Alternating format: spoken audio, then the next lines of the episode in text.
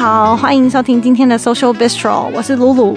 然后呢，就是因为呢，今天 Easy 他消失在这个世界上了，所以我们就请到我们的特别来宾 Joe 出场，拍手。Hello，Social Bistro 的听众，大家好，我是 呃跟一只全世界最可爱的小黑猫一起住的 Joe。我觉得你可能就你要介绍一下你在做什么，可是在这之前，你可能讲全世界最可爱小黑猫，你会惹到很多有养小黑猫的主人。我不管，我这我家的小黑猫就是全世界最可爱的小黑猫，我不管。好，OK OK，对啊，那我们请那个 Joe 来介绍一下他自己，现在目前那个家住哪几岁，在干嘛？是不是单身吗？什么星座这样？也可以啊，欢迎你要要分享什么就就分享。哦，好，那我现在在美国东岸巴尔的摩，然后巴尔的摩就是。以前之前陈伟英在那个巴尔的摩精英队打球的那个巴尔的摩，那嗯嗯嗯，对对对。然后之前来美国已经十年左右了吧。然后呃，我是来美国念生物医学方面的学位这样。然后我现在在巴尔的摩某个大学继续做相关的研究，就这样。嗯嗯嗯嗯，十年很久诶。对，真的。总而言之，今天其实想要讨论的主题是跟流浪动物相关的议题。然后呢，我们之所以会请到 Jo 呢，就是主要大概有三个原因。第一个是因为啊，Jo 他自己本身他刚好提到他是念生物学相关的背景。然后第二个是因为呢，Jo 就是爱猫人士嘛。其实还好啊，我也蛮喜欢狗的。对对对，其实我小时候非常想要养狗。那现在就是决定先养猫，其实是因为觉得。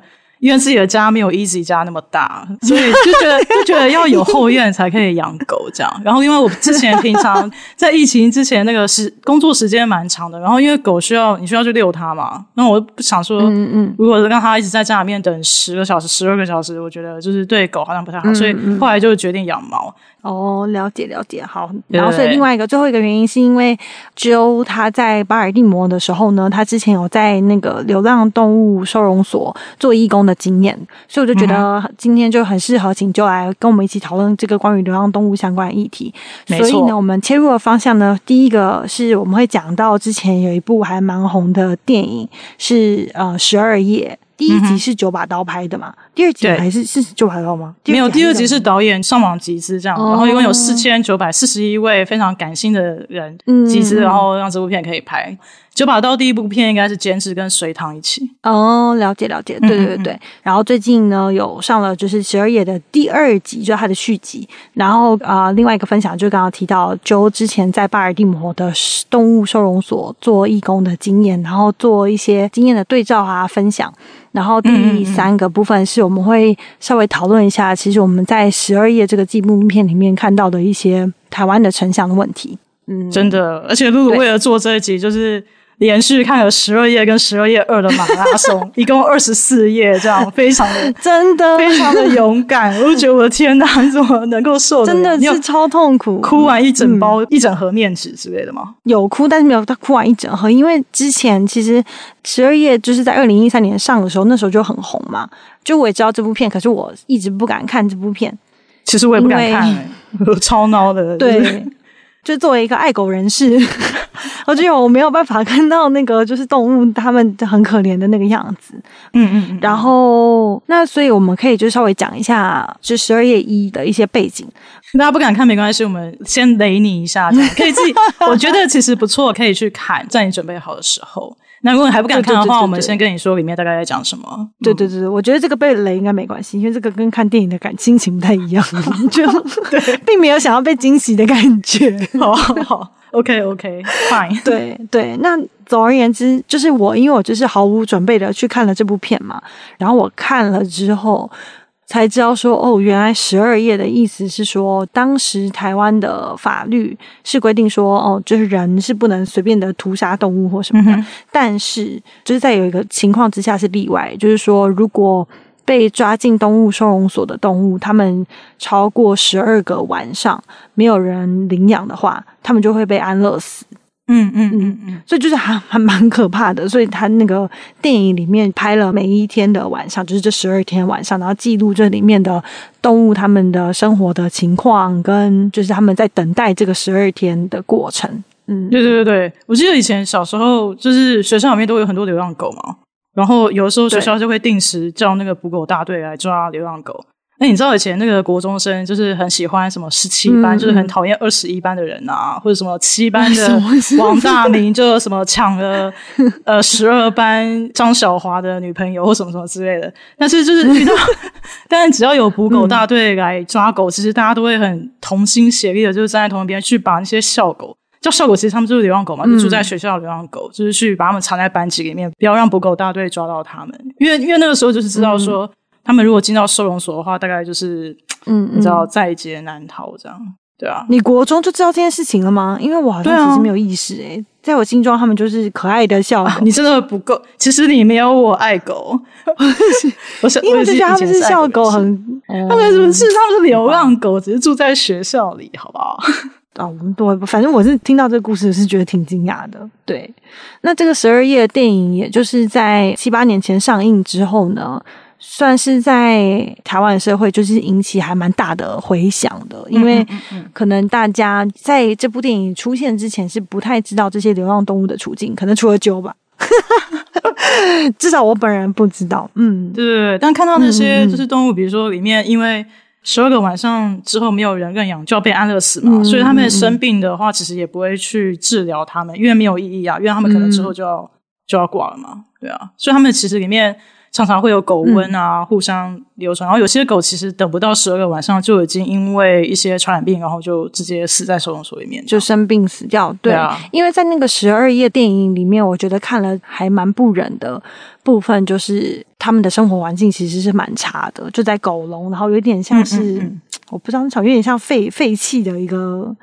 工像工厂这种空间，铁皮屋，对，铁皮屋，然后地上就是很多可能粪便啊，然后也甚至有血啊，对对对，或是这种猪死的东西。那所以在像十二夜这部纪录片的时候，他就提到说，像他拍摄的那个收容所的话，他可能一年大概会收容可能六千只狗。然后，但是其实大部分的狗是没有办法等过这个十二个晚上，大部分最后是被安乐死的。就是在这六千多只狗里面有五千多只，他们最后是被安乐死的。就是所以就是很令人伤心的一个故事。那总而言之，因为这个电影上周它得到很热烈的回响，所以后来台湾在两年之后，就是二零一五年的时候，就通过了呃零扑杀的法律，所以这些流浪动物就不能被安乐死了。然后在二零一七年的时候就正式的上路了，这样子。嗯、这听起来是一个还蛮快乐的结局嘛，Happy Ending。结果。但照理讲就不应该会出现这个十二夜二了嘛？如果就是事情就是这么的完美的话，啊、那总而言之，之所以会出现这个十二夜的第二集呢，就是因为其实流浪动物的问题并没有被解决，所以就是刚刚九讲的，这个导演就集资又拍了这个十二夜二这样子。没错，没错。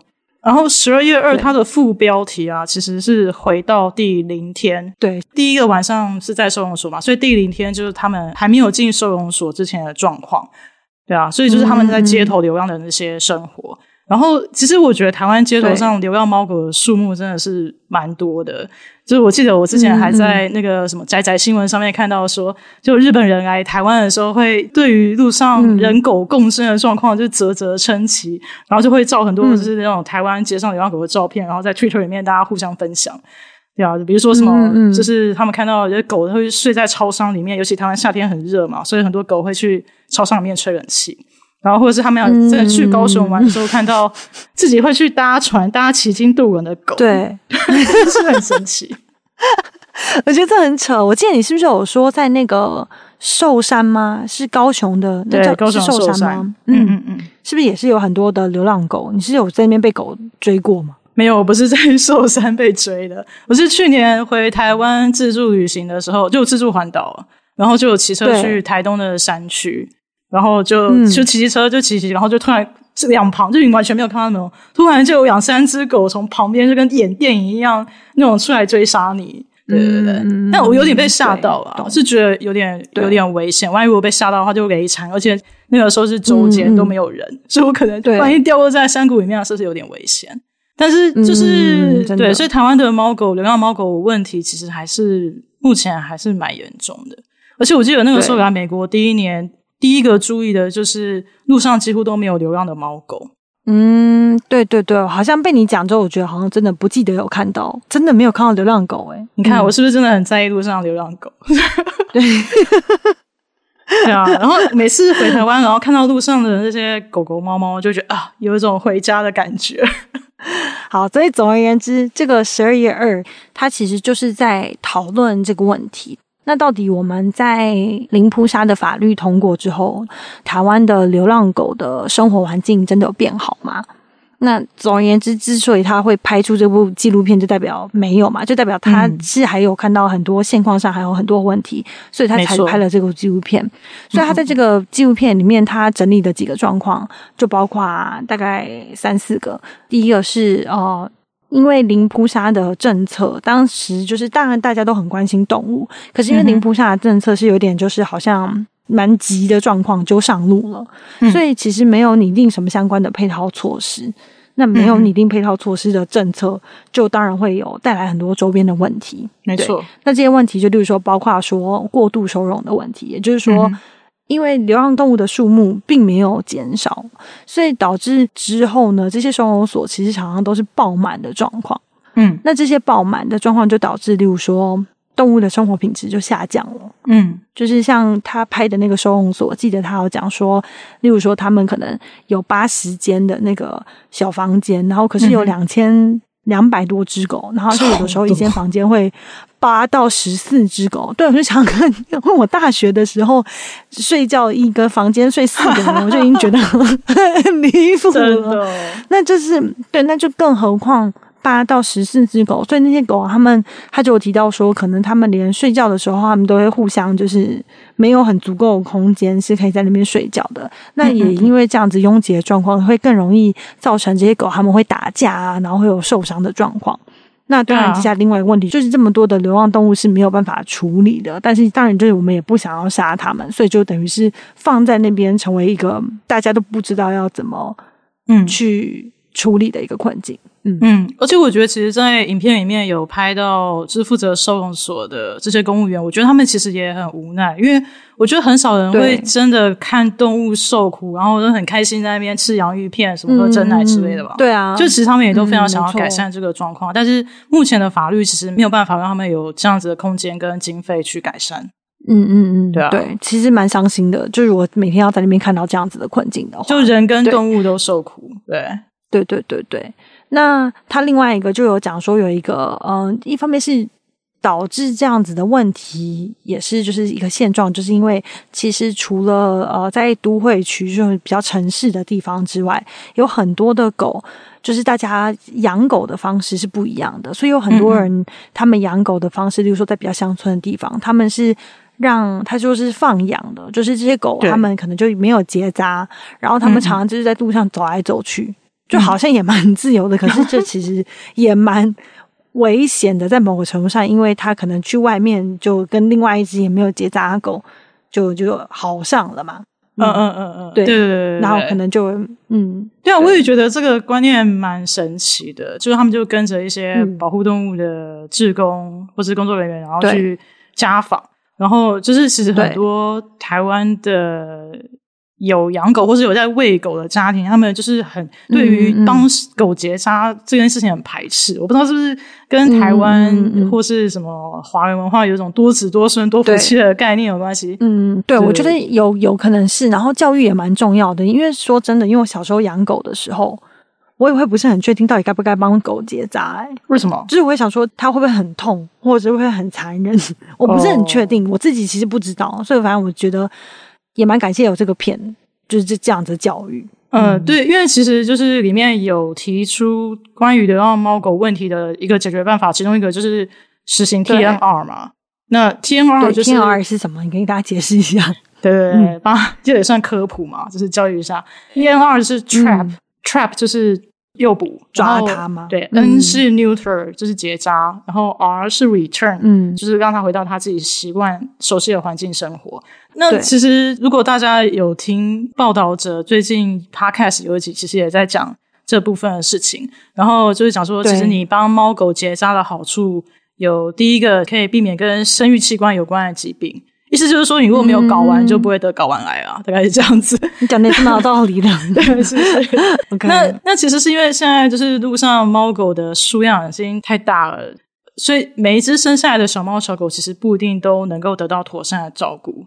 所以你如果预防他们怀孕的话，嗯、有点像是节育的概念嘛。早期就是、嗯、不是大家在推广说什么两个小孩恰恰好嘛？对对对对对对。因为就例如说，他可能一次生了六七只、十只，你实在很难去照顾到这么多只狗啊。嗯，对啊。如果你假设他们每一个都获得足够的关爱、足够的食物、足够的生活空间，嗯，这样，而且他们可能每一只狗还有自己不同的个人需求。对啊，而且就它里面有提到一个数据，就是说，如果你一只母狗没有结扎的话，六到七年之后，它就是狗会再生它的孙女，孙女又会再生外孙女，然后这样继续生下去，六七年之后呢，就他们的家族会变成六千到七千只狗。我觉得很夸张，我听到这数据我蛮惊讶的。没错，嗯，对，对啊，所以这其实也解释了为什么台湾这么多流浪狗。的来源跟为什么没有办法被解决的问题，因为路上呃猫狗结扎的比率还是偏低啊。嗯嗯嗯，懂。那另外它里面还有一些其他的呃相关的配套措施，比如说像台湾之心爱护动物协会，还有相信动物协会啊，他们其实常常都会有下乡那种就是义务帮大家做 TNR，对，然后也会顺便帮他们就是打晶片，然后做一些登记制度。就是为了能够让每一个饲主都是有一个相对应的宠物，然后这样他们就可以去确保说这个饲主应该要负对这个宠物负责任，不能就是说随随随便就算被弃养的话，如果你有晶片，然后找得到登记的话，对，你也可以找到负责。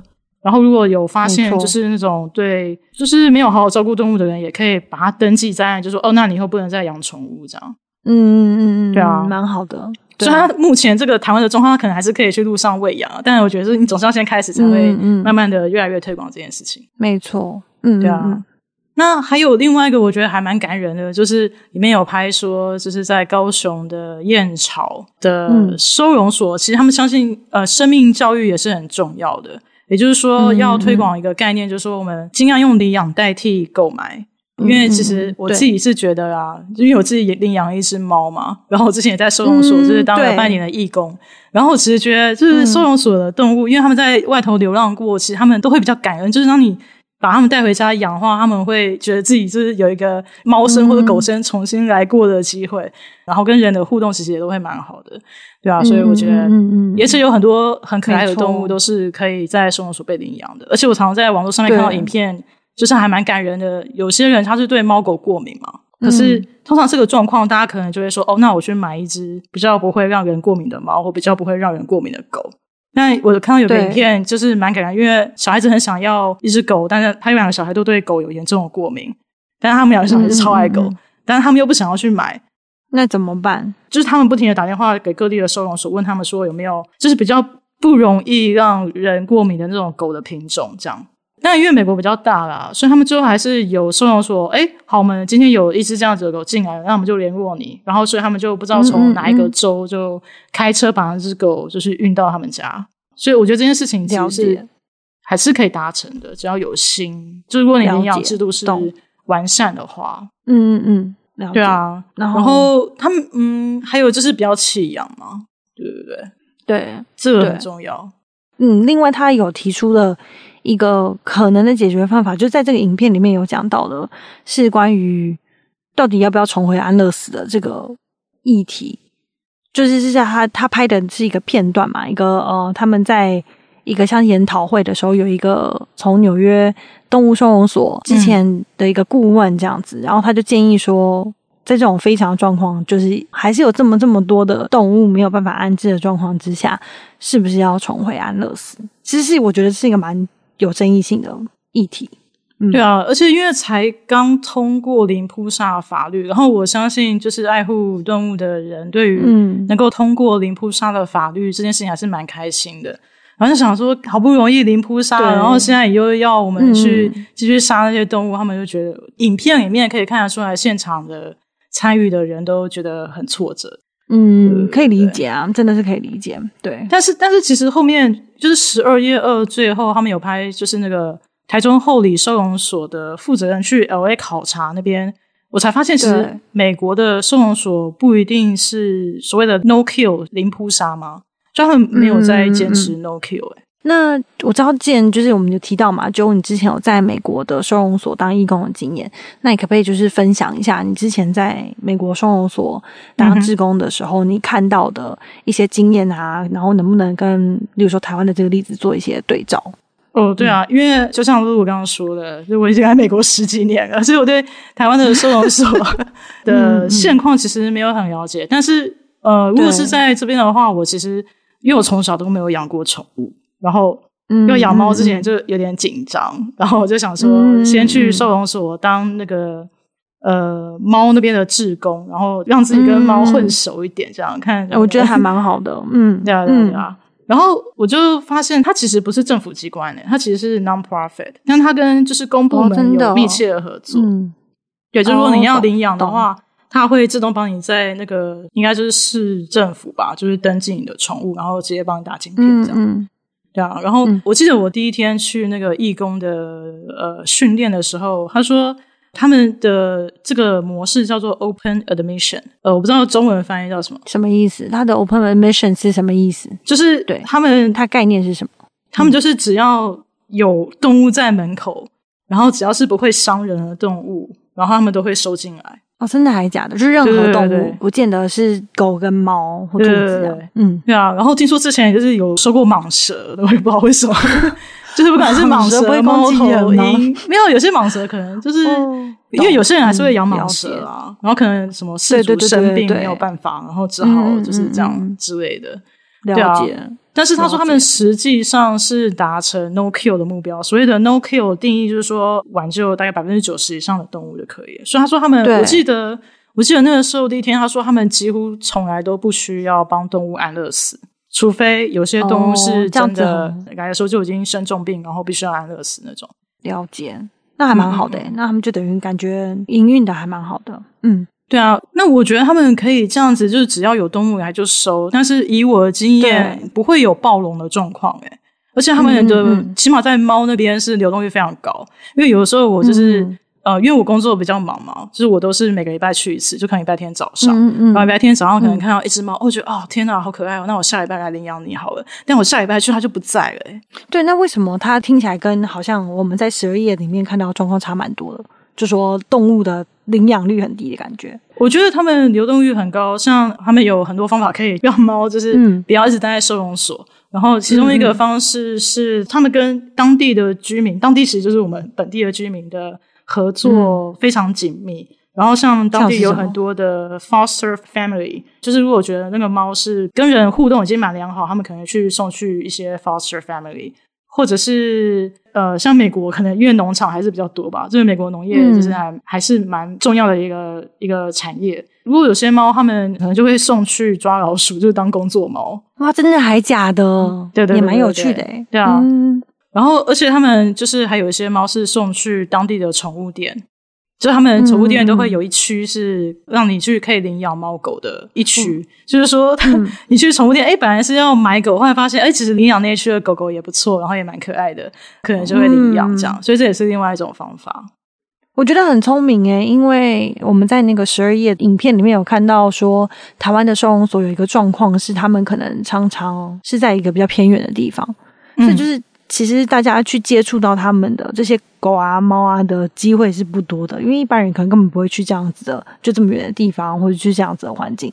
所以像你刚刚提到，就是他们在美国可以跟宠物店合作，我觉得是一件真的就很聪明的事情。尤其是因为你想看进宠物店的人，可能他本来就是已经对宠物是有兴趣的嘛。嗯嗯嗯，对啊。然后刚刚讲的那些是进来的动物，是已经可以跟人有良好互动的动物嘛？然后我觉得还有一件事情，我觉得很神奇的是。嗯因为他们有的时候，其实他们志工有分很多不同的志工，然后有些志工是会去帮忙贴啊，就像刚刚讲的，然后有些志工是帮忙，比如说有哪一只猫狗必须要送去中途的家庭，然后可能会请人帮忙载等等的。那我的那个工作其实是最废的，就是我叫 Cat Socializer，就是对初级的寻猫师。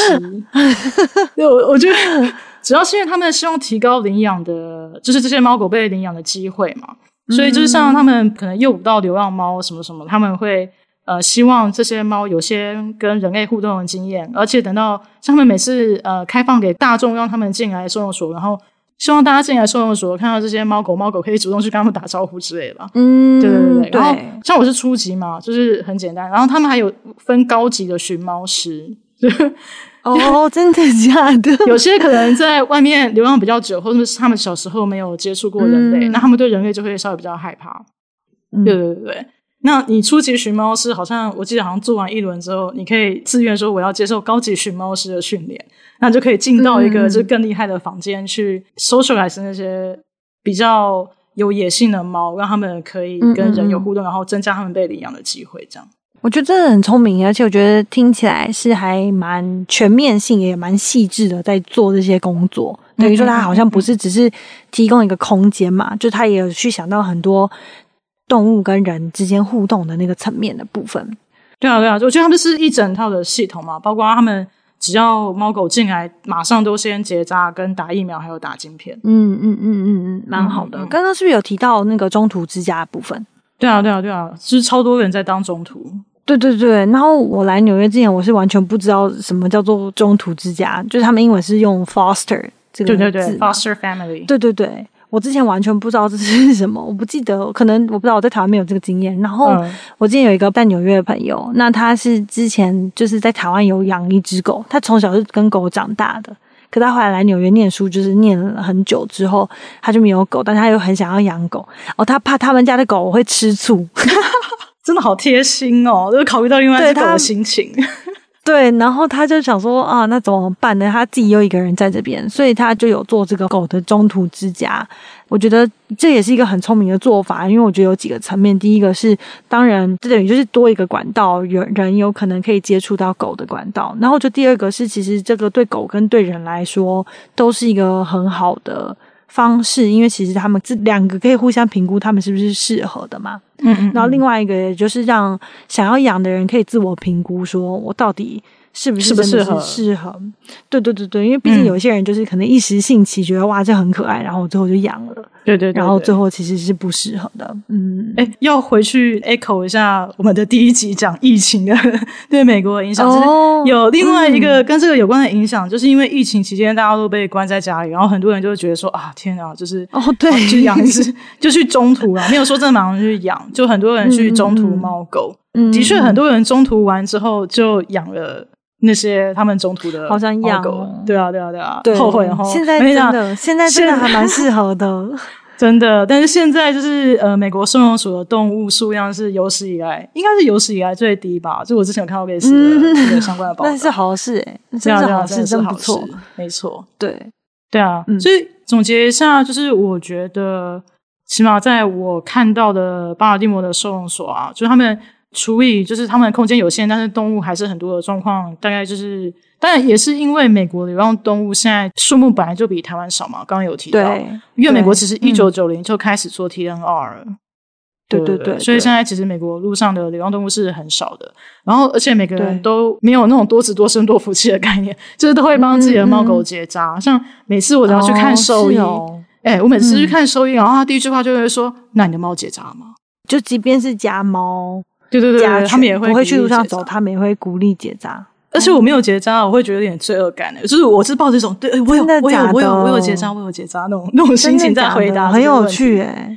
对啊，我不知道这件事情，嗯，没错，蛮有趣的。然后另外就是我觉得他们的领养跟也是你刚刚讲那个 foster 的系统建立的非常好。嗯嗯嗯嗯嗯，对啊，没错。然后当然也是因为就是国民们都有。类似的观念嘛，嗯嗯嗯，对对对，对，就是蛮重要的，因为其实这是一个整个社会集体都需要有这个意识，才有办法做到的事情嘛。这不是说一群人或是一小部分的人去努力就可以做到的事情。嗯，对啊，那个时候去做义工的时候，其实还是旧式的收容所，就是还是新训猫狗是在笼子里面，但他们就是、嗯、呃，其实那个时候他们已经在盖新的收容所了，然后里面收容所就有点像那个在十二夜二里面我们看到的那个在 LA 的收容所。对啊，对对对，我有就是在那个十二页二里面，我觉得里里面一个还蛮令人开心的部分是有看到说，诶，其实台湾现在也开始出现一些新的处理的方法，就是对待这些动物的方式。嗯、那就包括就像刚刚就提到新形态的一个收容所。那这个所谓的新形态的收容所，我觉得当然第一个是觉得就是它的外观啊，它的清洁啊，它整体的环境是舒服很多的。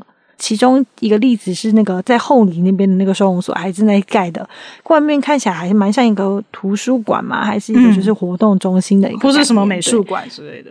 对对对，对，是不是有点像古根汉？嗯，而且有一点，它是一个圆形的。对对对对对对，还蛮像的。然后另外一个是，他们也开始比较重视动物的权益，就可能不见得是只是把这个狗放在一个就是笼子里面，因为我记得他们好像设计了一个理念，是可以让这个动物可以自由的出入。就比如说，它可能想要去外面然后晒太阳啊，或者去走一走，户外活动区。嗯，对，就很好。然后另外一个部分是，我觉得还蛮重要的。然后我那时候也可能没想到，是他们除了就是照顾这些动物之外，它还变成一个很像是呃社区中心啊，或是是一个有教育意义的场所。嗯、就是说，大人可以带着这些小孩，然后去在这个地方进行一些生命教育啊，对对对对，就是教他们说我们要怎么对待动物，然后动物是什么，动物跟人之间的关系是什么。对，不是只是说把校狗在捕狗大队来说藏起来就好。对，真的是这样子。然后另外一个，我觉得还蛮聪明的，也蛮潮的，就是高雄燕巢嘛。嗯，对。嗯、然后就是他们有进行一系列的活动，就第一是它的建筑本身，呃，是绿建筑。然后另外一个是我觉得，嗯嗯嗯。然后另外一个很棒的方法是，他们就办了一个音乐季，叫做吹狗螺。嗯、是什么台语是什么？吹高雷哦。我台语不好，我不要念。算了，我干嘛？我不要硬要念。对，然后就是他就是办了一个音乐季，然后呃，在草原上面的那种户外音乐季，可以让参与的人跟狗在这个草地上，就是你知道很自在的相处去跑这样子，嗯、也是让人跟狗之间的那个生的距离拉近，然后也会增加大家想要去领养这些狗狗的意愿这样子。嗯嗯嗯，对，嗯。搞不好你就是跟哪一只在路上草地上跑的狗就一见钟情。我觉得会，真的会，因为它们就那么可爱。如果它对，因为它就躺在你的脚上，就觉得有有些人养宠物 就是很看这种缘分，这样。我觉得宠物是看缘分，没错，真的。所以其实那个其实是人跟狗的像 speed dating，是不是？哎，是否是否？哎，其实是诶，是是。收容所其实就是那个婚姻介绍所。对对对对，然后而且但是它，而且它这个等于就有点像是。包装的比较好的一个 speed dating，你知道吗？就不是说让大家在那个，你就不是像以前那种，就我们来坐在餐桌上，一人讲十分钟那种。所以他营造了一个好像很自然，就是他营造了一个好像很自然的场所，但其实就是让他们那个相亲。对，哎、欸，那我觉得那个婚姻介绍那些人，其实要考虑一下这个模式，我觉得好像还蛮不错的，还蛮聪明的。对 对对，蛮聪明。对，哎、欸，露露，那我们刚刚讲了这么多，我要问你一个问题。对。就是为什么我们要关心流浪狗？你有想过这个问题吗？因为他们很可爱，可很可怜。我我真说真的，我直觉性想到的是这样，就觉得他们很可爱，跟很可怜。呃，好，因为我其实之前也有想稍微想过一下这个问题，但我觉得我没有很明确的答案。然后，但是在十二月二里面，我觉得他们让我重新思考这个问题，然后我觉得也蛮值得提出来跟大家讲。对，就说它里面呢有拍一个研讨会的场景嘛，他们有邀请到就是美国的什么犬行为专家，他们就引用一个其实是蛮有名的对于狗的行为的研究的学者，然后叫 Raymond Carpenter，然后他就说，嗯嗯，狗其实是一种强制性共生的动物，意思就是说，嗯，就是狗现在这个状况来说，已经不能没有人了，为什么呢？因为其实你要想想哦。狗是最早已知被人类驯化的动物，就是狗不知道为什么突然被给打到，决定要跟人生活在一起。然后从那之后呢，嗯、其实就开启了狗类悲惨的历史。嗯，对。然后为什么呢？因为、哦、好伤心哦。因为你想想哦，嗯、就是我们会去帮狗配种，对不对？对。然后可是我们配种呢？呃，是为了要让他们可以更好的帮我们做事。就第一个可能是猎犬，就是你希望它能够帮看羊群，对，工作犬。然后另外一种就是观赏犬，就是为了好看，对不对？所以呢，就是你从演化的观点来说，我们都知道说，演化其实是希望这个物种能够以最适合在大自然生存的方式去演化。但是狗的演化方向呢，其实是被人为干扰的，就是我们去让他们演化成适合跟人类一起生活，或是帮人类生活。而不是为了让他们能够在大自然下面生存下来。我没想过这件事情，我觉得很有趣，对啊，嗯、对不对？所以其实到头来，流浪狗的问题是人类造成的，就等于说他们其实是没有自己生活在野外的能力，就完全不依靠人的话，对啊。对然后你看，就是路上现在这么多流浪狗，嗯、然后笑狗，举例来说，就是他们校狗，它不是流浪狗，好。比如说，你看那个狗在外面生活，就是哦，好像很自由。可是其实他们还是靠人类什么垃圾遗留下来没有吃完的便当啊，或者是靠一些爱心妈妈、爱心爸爸，就是给他们喂他们人类的食物。可是那其实并不是最适合他们的食物，对不对？因为人类的食物其实都太咸，或者是不太适合狗。所以，就是流浪狗的寿命其实只有三到五年而已。我觉得很惊讶，因为我完全不知道这件事情。坦白说，因为在我们就是在做这集之前，我还问 Joe 一个问题，就是我就还问他说：“那到底就是那些，例如说像是寿山在高雄寿山那些狗，他们快不快乐？因为他们好像。嗯”好像蛮自由。我不是说我们应该要鼓励流浪狗这件事情，我只是真的有思考过这个问题，就是我到底把一只狗养在家里，然后它好像没有那么自由，这件事情它到底快不快乐？就是我其实没有想过说他们可能是没有办法自己生活的，因为因为我其实之前也没有想过这件事情，一直到看了十二页二。对啊，对，因为猫其实是还是有捕捉野外生物的能力，因为。你知道，就是 之前我记得我忘记是之前应该是在美国看到，就是有一个 public announcement，就希望大家不要一直把猫在外面放养，因为猫其实是会去捕捉野外的松鼠或者捕捉的老鼠。真的还是假的？对，我有一次就是在我家的后门，我就看到有一只猫叼着一只松鼠的脖子，然后那只松鼠看起来就是已经挂了，然后这样那只猫这样悠闲的就是这样走过去，就是完成它猎捕的行为。真的还假的？好扯哦！所以猫还没有完完全全的失去他们在野外生活的能力，嗯、就是在这个过程当中啊。但狗几乎是，但狗没有，对，因为狗好像对，因为狗在野外它能补什么？我现在认真思考一下，它好像真的不能补什么。可是我们家以前狗会追蟑螂吧？呃、就是大概就差不多这样。就你怎么让你的狗追蟑螂啊？你怎么没有给它适当的环境？你这样跟它们说有什么差别？没有，不是不是，你知道台湾偶尔就会冒出一只蟑螂，就没有办法。哦，然后它就会跟，好好就是它就会追逐它。我不是 对，其实你的狗是猫吧？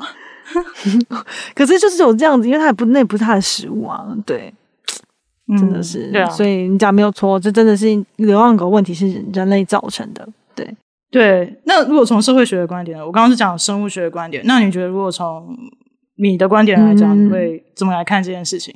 我觉得我在那个十二夜二啊第二集的部分，我看到一个，我也蛮惊讶，至少这不是我熟悉的的环境，是城乡的差距，就是城市跟乡村的生活形态跟各方面是很不一样的。对，因为就是他在这个十二夜的。第二集里面就有在讲说流浪动物的问题为什么这么严重？那当然有普遍的就是意识不足之外，嗯、还有一个就是他就有说，因为在都市大部分的人，我们想一下在都市的状况，大家是动物是养在家里面的，它不是在路上就是到处走的嘛，大部分都不是，嗯、就是你会去遛你的狗、遛你的猫，但是你不会把它在路上就是爱怎么走怎么走。通常，但是乡村的状况是不一样的，因为一方面是那边有那样子的自然环境。所以有很多狗，他们就是放养，他们可能不结扎，然后又在路上走来走去，所以他们就变成一个呃流浪动物主要的来源。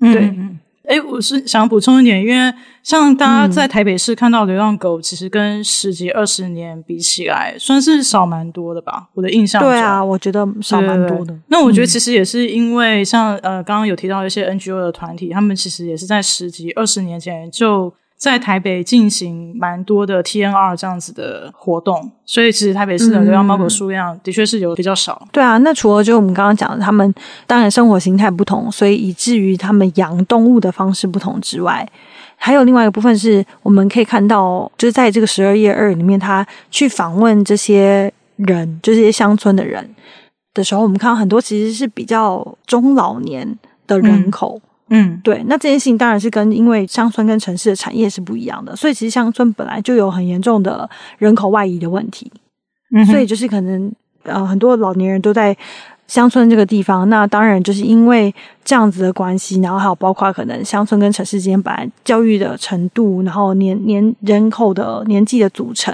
嗯、还有很多，例如说他们吸收资讯的管道不同，所以其实很可能我们比较年轻一点的人所知道这些观念，我们知道十二夜，我们知道认养，我们知道要可能要结扎这些这些东西，这样资讯可能在乡村的地方它是不是那么样的普及的？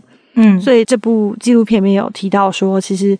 他们看到是都市的结扎动物的比率是比乡村高蛮多的。嗯就可能也是那种都市的年轻夫妻少子化，但是乡村的也是继续多子 多生多福气这样。嗯嗯嗯，对对，有点类似像这样的概念。对啊，我就补充一下，因为我们之前我有看到一个呃，好像这是二零一五年的一个内政部的台湾各县市的流浪狗的统计。嗯、然后呢，它这个统计出来，它是说台湾的总体的平均值是每一百个人有零点五五只流浪狗。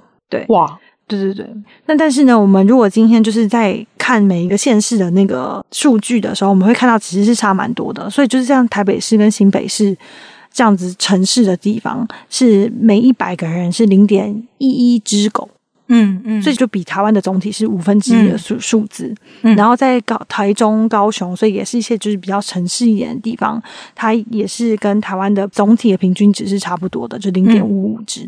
嗯，对。可是呢，我们如果现在再看一些可能就是你知道比较偏乡，就是乡乡村的地方的话，例如说呃宜兰啊、花莲、台东，嗯嗯、呃、嘉义、云林这些城市，他们的每一百个人，他们的狗流浪狗数量是一点三到一点四只。所以就是比台湾的总体的平均值是高两倍，然后就比那个像台北市啊、新北市这样的城市是高，就是可能到十倍的一个数字。嗯。真的耶！因为我去年回去也有去台东找我一个长期在台湾推行 TNR 的朋友，然后他就是说他们在台北其实做的很累，因为每次就是做做就想说，哎，为什么这个人家里面又有新的狗？然后他们去家访，他们就说，哦，这是我台东的亲戚，就是他们有多的狗，所以就拿上来给我。所以台东花园。其实是这个，对对对，其实就是输出了非常多的猫狗这样。嗯嗯嗯，想主要应该是狗啊，对对对，所以这我觉得这个数据很合理，蛮跟他的那个纪录片里面的现况感觉蛮像的。对，然后另外一个部分就是还有每个城市他们的被分配到的资源可能是不平均的，就比如说我们可能，当然这个是十二月一的时候的状况，现在是不一样的。他就说在十二月一里面就有提到说，在台湾之前呃有九个县市，他们补那个就是抓狗大队啊，就你刚刚就是来学校抓那个我们的。对对对，狗狗的那个校狗，校狗，对，流浪犬的校校狗。的是是那个清洁队，所以他们不是专门的一个，嗯、就是比如说动保协会啊去负责的，甚至这些城市就包括花莲啊、屏东、台东、金门、云林、嘉义这些城市这样子。嗯嗯嗯、然后只有就是比较少部分的县市，他们是给动物保育的机关在处理这样子，所以这其实反映他们经费不足的问题嘛，就等于嗯，他们可能只有一笔钱啊，这这笔钱要去做两件事情，就包括你知道收垃圾部分跟收动物的部分哦。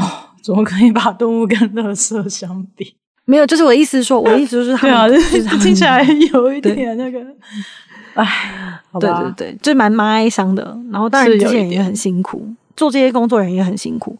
但是我觉得好，另外一个好往好的地方看，就是其实我觉得很多的观念是会往前走的，然后是会。进步的，所以就比如说，在纪录片里面，他就有提到说，在一九六零年的时候，其实一些动物保育，然后动物动物的福利的这个概念才开始就是慢慢出现。嗯、然后包括例如说像台湾，甚至是在以前，就是我们这个零扑杀之前的的时候，台湾曾经是用很不人道的方式在处理这些流浪的猫狗。就包括可能他们是把他们溺死啊、饿死啊或活埋之类的方式，溺死就太可怕了吧？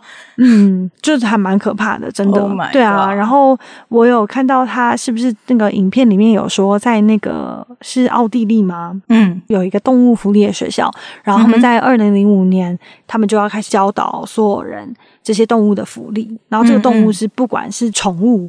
或者是一些经济的动物，就经济的，比如说牛啊、什么鸡啊、猪之类的。嗯嗯嗯，对啊，像我刚刚有提到说，美国是一九九零年就开始 TNR 嘛，然后他们也是走了蛮多年，嗯、从开始建立动物服务业的概念，然后到现在也是五十年才走到现在这个状况，就是收容所是一个很人道的收容所，嗯、然后路上的流浪猫狗数量有比较受控制，所以就表示，嗯，嗯，从现在开始算，台湾还有五十年要走的话，是不是要等到二零五零年？嗯、那个时候啊，希望我还活着，嗯、希望可以活着看到这一天。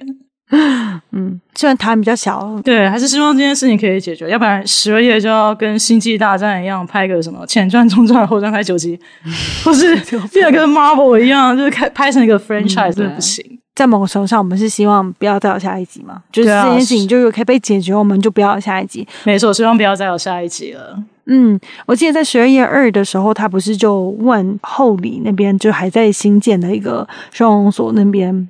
然后他们就问那个人说：“哎，那你心目中理想的收容所是什么样子？”嗯，后来见那个女生，她就想了一下之后，她就说：“就是我希望这些收容所一天都是空的。”没错，就是我不希望再有这些动物在这些收容所，好可怜啊，落泪了，好可怜。对啊，嗯，总而言之，我们今天就是大概总结一下我们今天分享的内容。就第一，我们就是分享了十二夜的电影，感谢 Joe 让我看了这部纪录片。对，第一集在 YouTube 上面，他们有就是团队有放在 YouTube 上面，大家可以搜寻就可以看。嗯。嗯然后就那个十二页里面就分享了很多流浪动物啊的现况，还有跟人之间的关系。嗯、然后就也谈了他在美国的收容所看到人跟这些流浪动物之间的关系，成为一个初级寻猫师。嗯、对对，初级寻猫师的 没错的经验。然后最后就是我们也就讨论到，例如说我们从这些流浪动物的问题，我们怎么去对照一些，例如说台湾的城乡的差距啊，或是一些城乡的的生活形态的不同的部分。没错。就是多子多生多福气 v versus 少子化，以及就是资源分配的不平均嘛。对，然后人口的结构是不太一样的。嗯嗯嗯。之所以想要做这一集，就是很希望大家可以去重视动物的问题。我觉得包括就是我自己也是。嗯、没错，就是我。你要不要自己 confess 一下，告解一下？我们给你三分钟到五分钟的机会，我们还有时间。好，这集我剪吗？这集我剪。那露露，你以后如果要养柯基的话，你要领养还是要购买呢？我我不我不会买了。对，我没有，我就心里很挣扎，因为我知道，就台湾就最近有很多这种领养啊代替购买的概念，然后我也是非常认同。只是因为我们家的这栋楼有一只实在是太可爱的柯基了，就我真的太爱它了。总是这这种事情就跟男朋友一样，嗯、下一个一定会更好。哪有 有这种事吗？好啦，对啊，那反正我觉得我是看完这部片，然后真的很感谢说就这些义工啊，或者是例如说拍这个片的人，在关心这些议题的人，因为如果没有他们关心这些议题，可能有更多的动物会死掉，然后他们过的生活会过得很不好。那所以就也希望大家就可以支持这些动物相关的，你知道 NGO 啊、非营利组织等等，嗯、就包括在这个蛇业的片子里面有提到的相信动物协会，还有台湾之星爱护动物协会，还有其他的你知道各种的动物相关的组织，然后大家可以不管是捐款，或是像你知道像就用义工的方式，到各地的动物的收容所去帮助他们，因为其实他们人力可能是很不够的。对，像。呃，这些 NGO 都非常需要人力，比如说他们需要统计呃每一个地方他们的流浪猫狗的数量，然后他们常常常在争那个属狗，帮忙在路上数狗，因为他们要做统计嘛。嗯，对啊，然后而且他们也需要很多 TNR 志工或者家访的志工，对啊，哎，好可惜哦，好想回去帮他们。他们真的很辛苦，真的很辛苦。然后看到也是，嗯，again 就是非常的自惭形秽，就觉得说，哇，我在这件事情上其实并没有尽到什么力。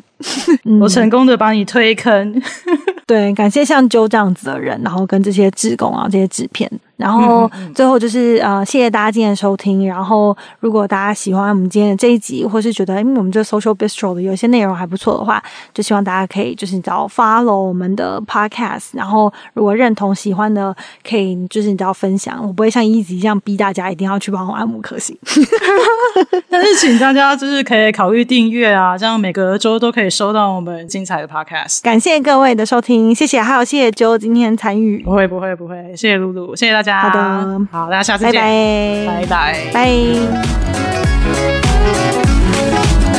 拜。